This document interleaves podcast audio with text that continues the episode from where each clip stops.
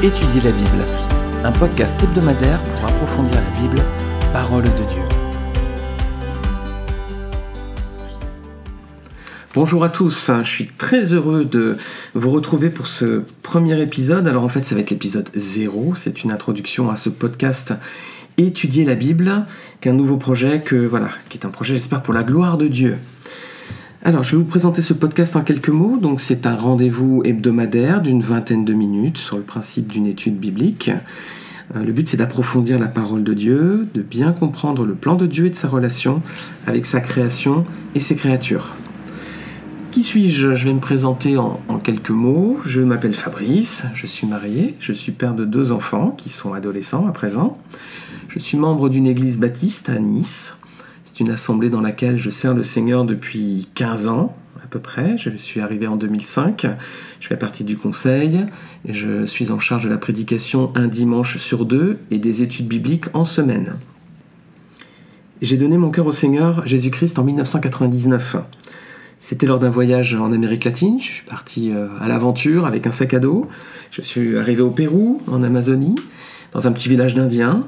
Et puis euh, voilà, j'ai rencontré une jeune fille dans ce village qui s'appelait Ruth.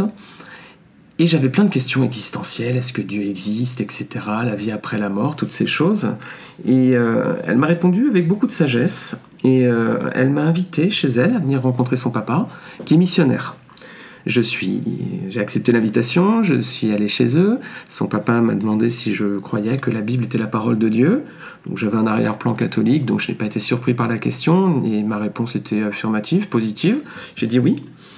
Et euh, son papa avec euh, Ruth, euh, bien ils ont ouvert leur, leur Bible et ils ont répondu à toutes mes questions. Et à la fin, ils m'ont demandé si je voulais recevoir Jésus-Christ comme mon sauveur personnel, si je croyais qu'il était mort sur la croix pour mes péchés, ressuscité des morts au troisième jour, et qu'il était euh, mon Seigneur et mon Dieu à présent, si je le voulais. Et j'ai dit oui, j'ai accepté, et c'est la meilleure décision que j'ai prise de toute ma vie. J'étais parti au Pérou en aventure, à l'aventure, et finalement le Seigneur avait une aventure encore plus belle pour moi. Cette, cette jeune fille, Ruth, est devenue mon épouse. Voilà, on est mariés à présent depuis, depuis 20 ans. Ce projet de podcast, je reviens sur lui, c'est bien en fait pourquoi? C'est une étude que je donne à l'église depuis euh, le mois de mai. Ça fait plusieurs mois à présent. On est un bon petit groupe. On, prend vraiment du plaisir dans la parole de Dieu.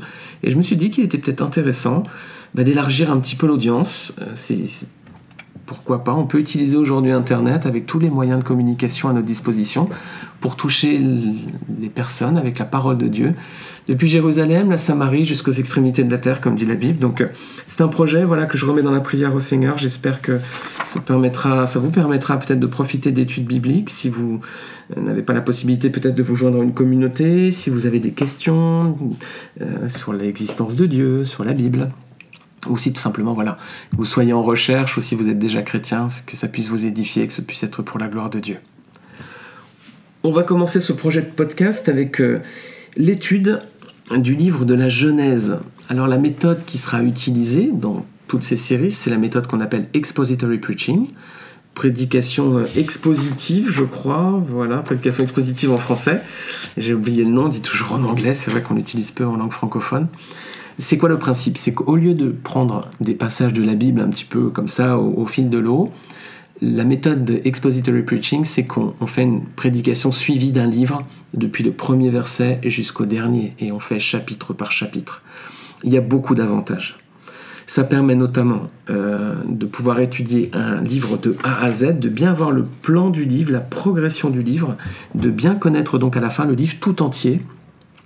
Et puis ça permet aussi de mieux comprendre le contexte de sa rédaction.